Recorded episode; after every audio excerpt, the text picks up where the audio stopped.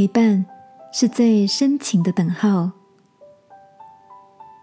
晚安，好好睡，让天父的爱与祝福陪你入睡。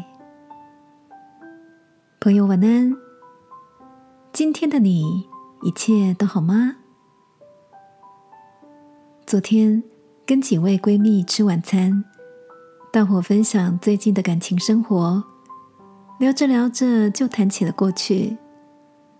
Amy 突然拍拍我的肩膀说：“还记得上次失恋时，你陪我吃了好多顿的晚餐。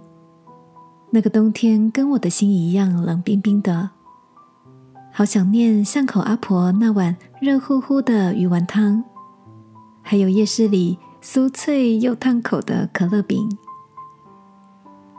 那已经是十年前的事了，没想到 Amy 还放在心底。”还记得失恋的他，整日抑郁寡欢，不懂安慰鼓励的我，只能默默的陪伴。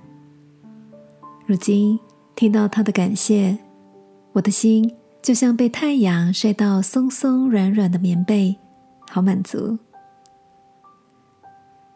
亲爱的，还记得那些陪伴我们经过低谷的人吗？有些人急着给予我们建议或振奋人心的鼓励，但让我感到给予支持的，通常是那些愿意花时间陪伴、不预设立场、也不强求做什么转变的朋友。圣经有句话说：“与喜乐的人要同乐，与哀哭的人要同哭。”如果你的身旁，正有着在伤心无力中的朋友，或许你不知道该怎么安慰，让我们就用时间来陪伴，也为他祷告，好吗？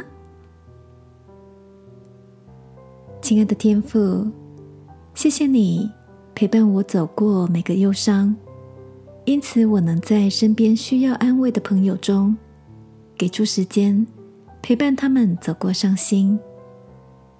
祷告，奉耶稣基督的名，阿门。我能，好好睡。祝福你，成为他的小太阳。耶稣爱你，我也爱你。